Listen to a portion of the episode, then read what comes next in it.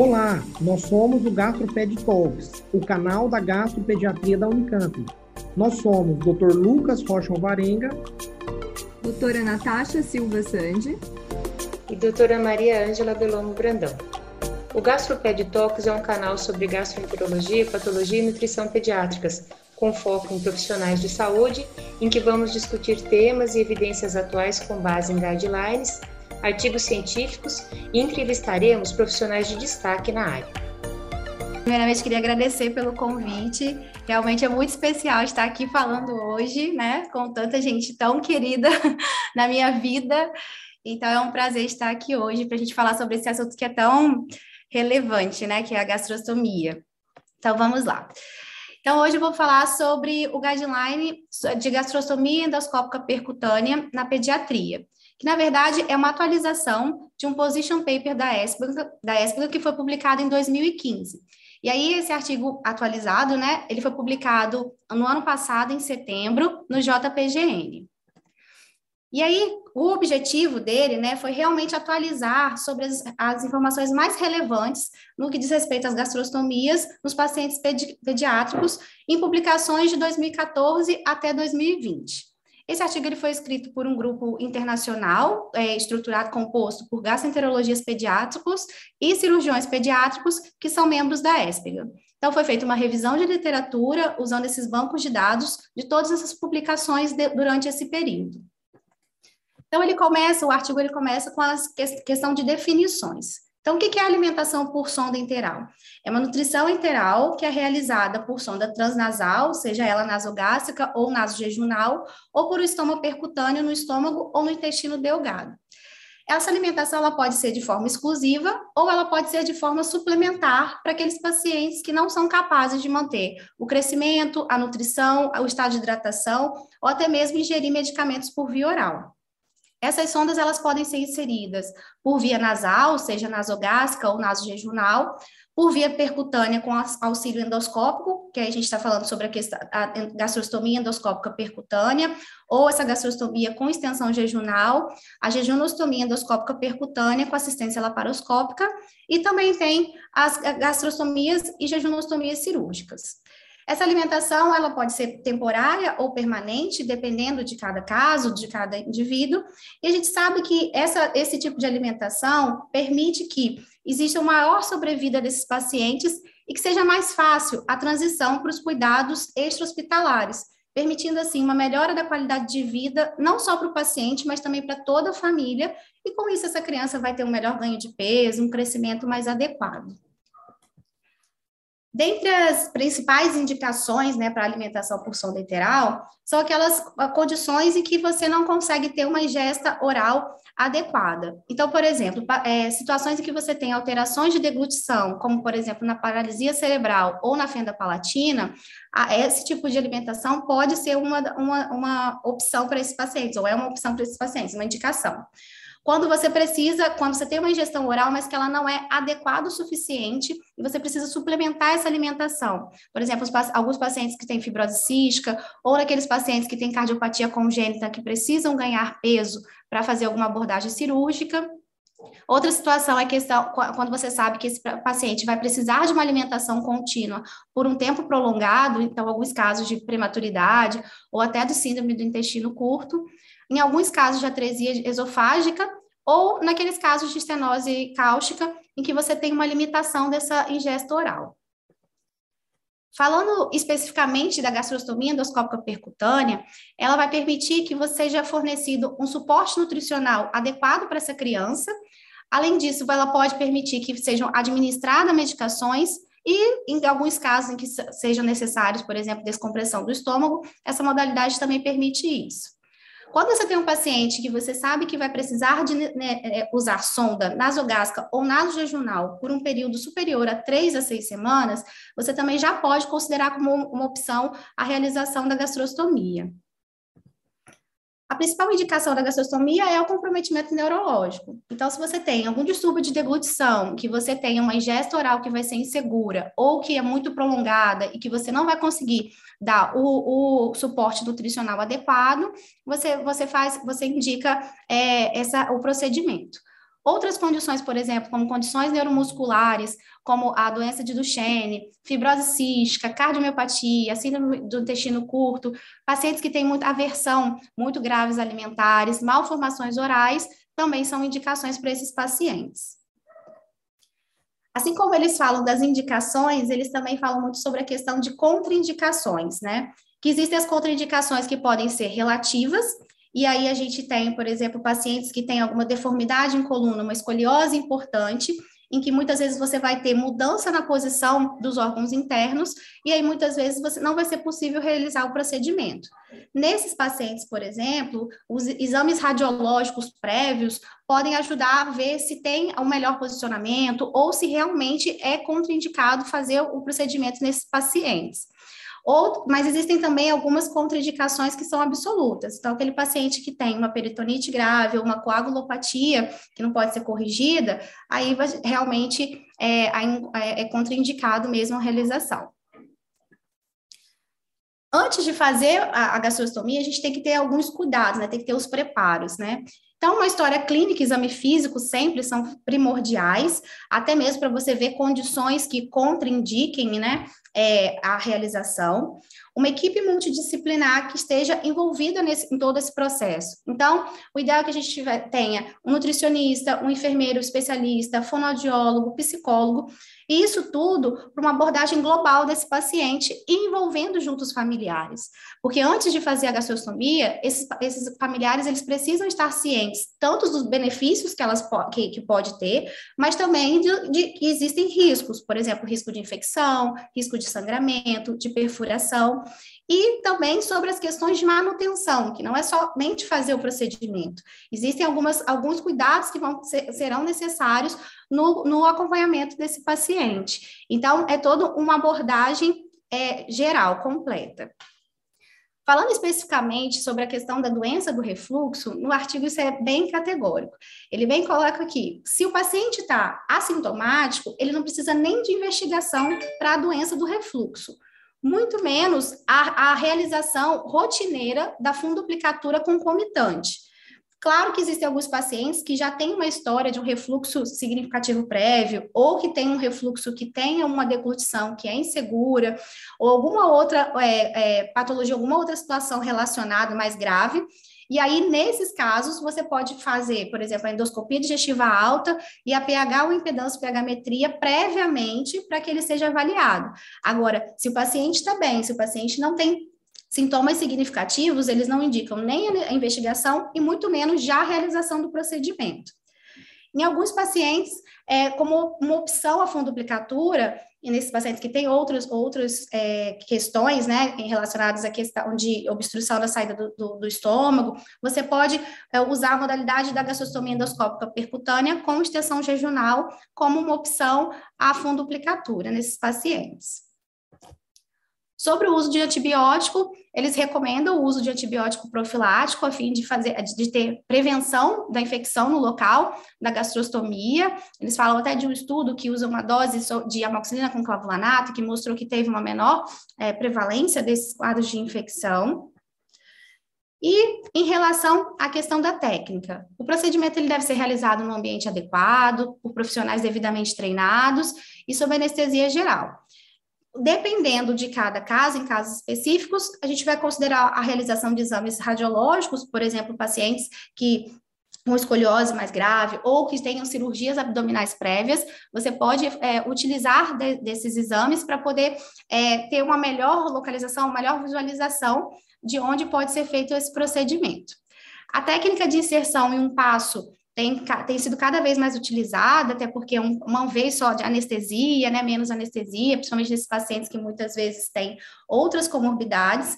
Então, você faz, é feita a gastropexia sob controle endoscópico. Então, a parede anterior é justaposta à parede abdominal com três fixadores. O local da punção é identificado, é visto o lumen gástrico, inserido o fio guia e o dilatador para que tenha a, a inserção da sonda e depois, posteriormente, a insuflação do balão. Já a técnica da gastrostomia com extensão jejunal, geralmente é realizada após uma gastrostomia prévia e também pode ser realizada é, endoscopicamente. Em relação à questão dos cuidados, é muito dito sobre a, é, que o paciente deve ficar internado e que deve ser feita uma analgesia adequada para esse paciente e até mesmo para você garantir que o início da alimentação desse paciente seja feita de forma segura.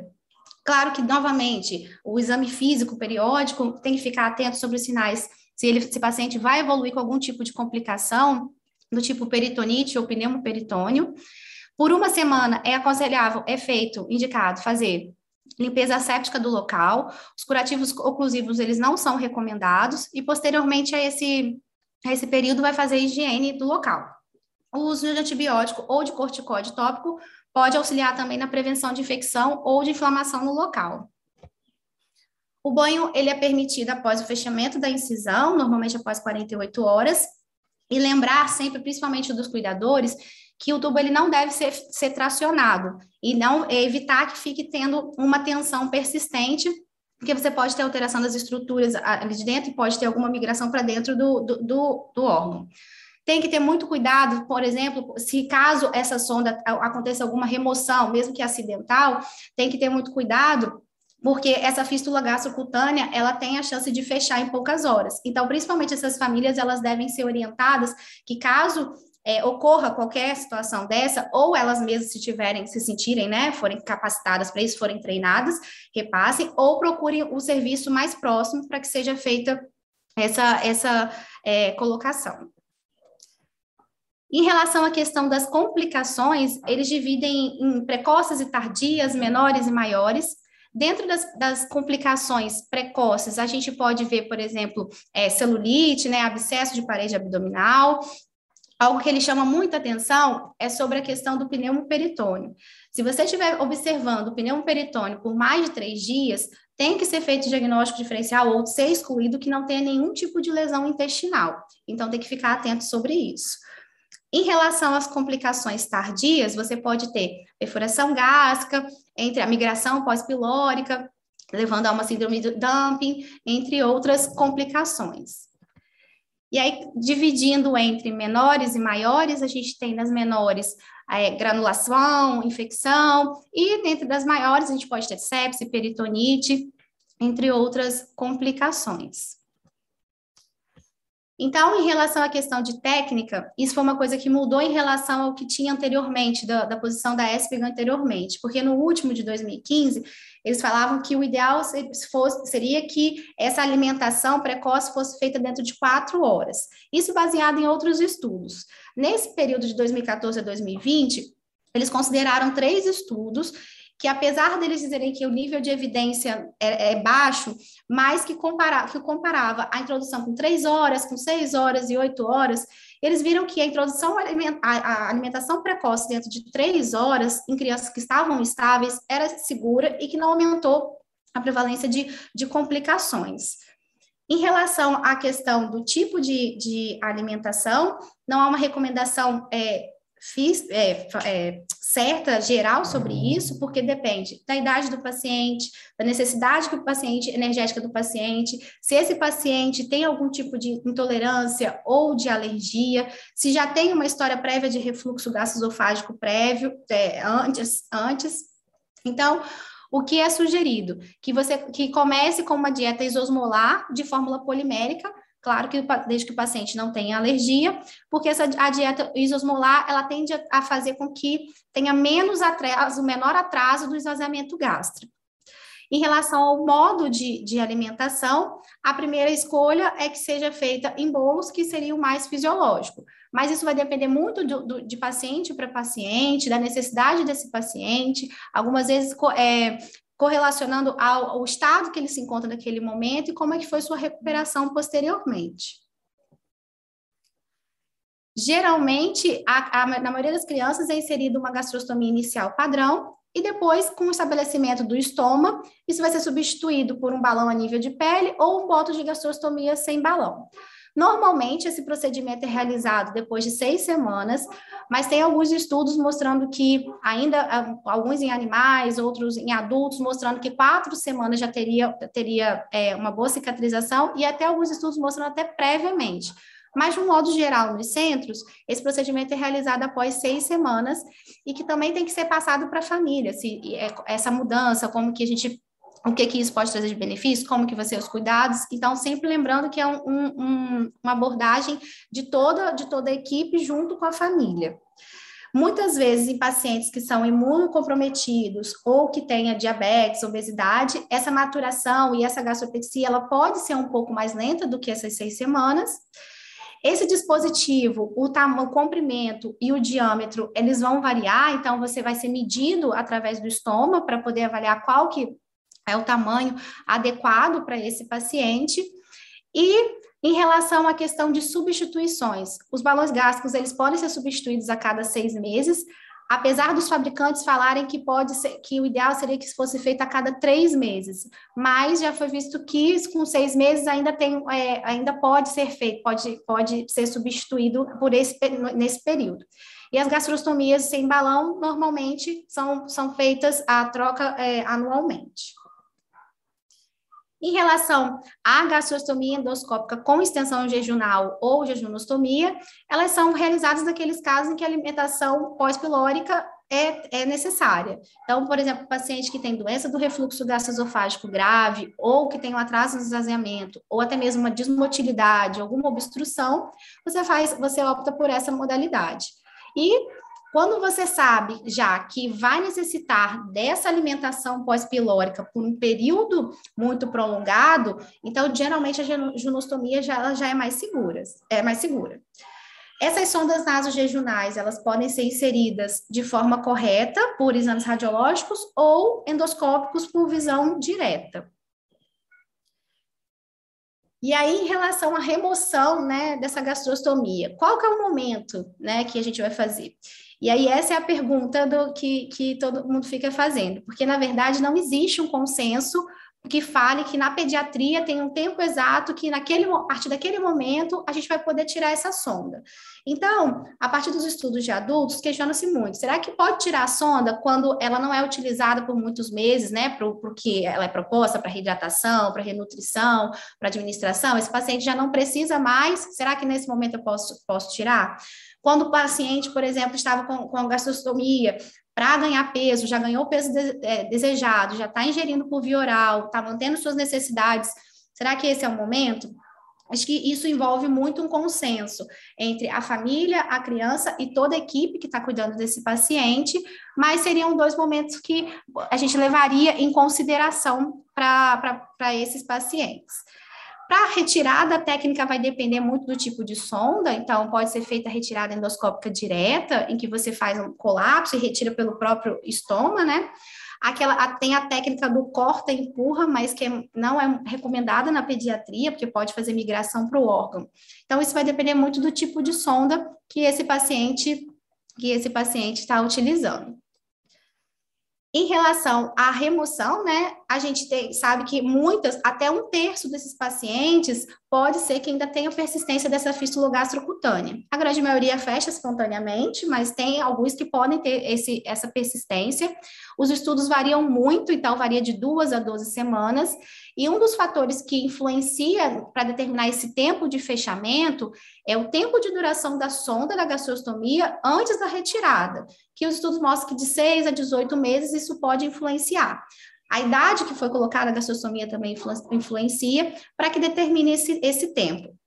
Para correção da fístula, você tem procedimentos cirúrgicos, mas também tem outras técnicas não cirúrgicas, em que você pode ter até mesmo medicamentoso, ele até cita a ranitidina, né, por causa do, do tempo que foi feito, o inibidor da bomba de prótons, terapias locais, e até abordagens endoscópicas, para que seja feito o fechamento dessa, dessa fístula gastrocutânea. E um, um, aspecto que veio a mais nesse, nesse, nessa atualização, que não tinha antes no, no, no, anterior de 2015, é levando muito em consideração a questão da qualidade de vida desses pacientes. A gente sabe que a, a, a gastrostomia ela vai permitir um catch-up nutricional e de crescimento para esse paciente a longo prazo, mas vai ter um impacto muito, muito importante na vida dessa criança. Na vida da criança fisicamente, porque ela vai crescer, vai se desenvolver, vai ganhar peso, é o que a gente espera, né? Então, o objetivo, né, é esse. E na vida do, da, dos familiares também. Então, eles aplicaram vários questionários, tem vários estudos com, com questionários de qualidade de vida, mostrando que isso impacta na interação familiar, na relação entre os familiares e a relação com a criança. Então, é, isso tem um impacto tanto físico quanto social, quanto psicológico para todos que estão envolvidos junto com essa criança. É, aqui é um resumo né, de todas as recomendações que eles fazem, na verdade, é a tabela 1 do artigo, né, do, do, do Position Paper, da atualização, em que está aqui tudo, tudo que discuti até então, resumido nessa tabela sobre a questão de como conduzir em relação à gastrostomia endoscópica percutânea. Então, ele conclui que a criação desse acesso direto vai permitir um melhor suporte nutricional para esse paciente, principalmente no manejo desses pacientes das doenças crônicas, independente da idade. Claro que a gente está falando da pediatria, mas influencia isso para todas as idades. E quanto mais a gente sabe sobre indicação, de técnica, dos dispositivos, de, de toda a equipe, né, o trabalho de equipe multidisciplinar com esse conhecimento, isso permite que seja feita uma melhor assistência e orientação para essas famílias, e isso ajuda a minimizar a morbidade e a mortalidade e impactar diretamente na qualidade de vida tanto da criança quanto dos seus cuidadores. Então, sempre lembrar que faz parte de uma abordagem holística desse paciente que apresenta uma doença crônica. Obrigada por nos acompanhar. Esse foi um episódio do Gastroped Talks. Estamos no Instagram, gastroped.talks, no YouTube, Gastroped Talks Unicamp, e também na forma de podcast. Até o próximo!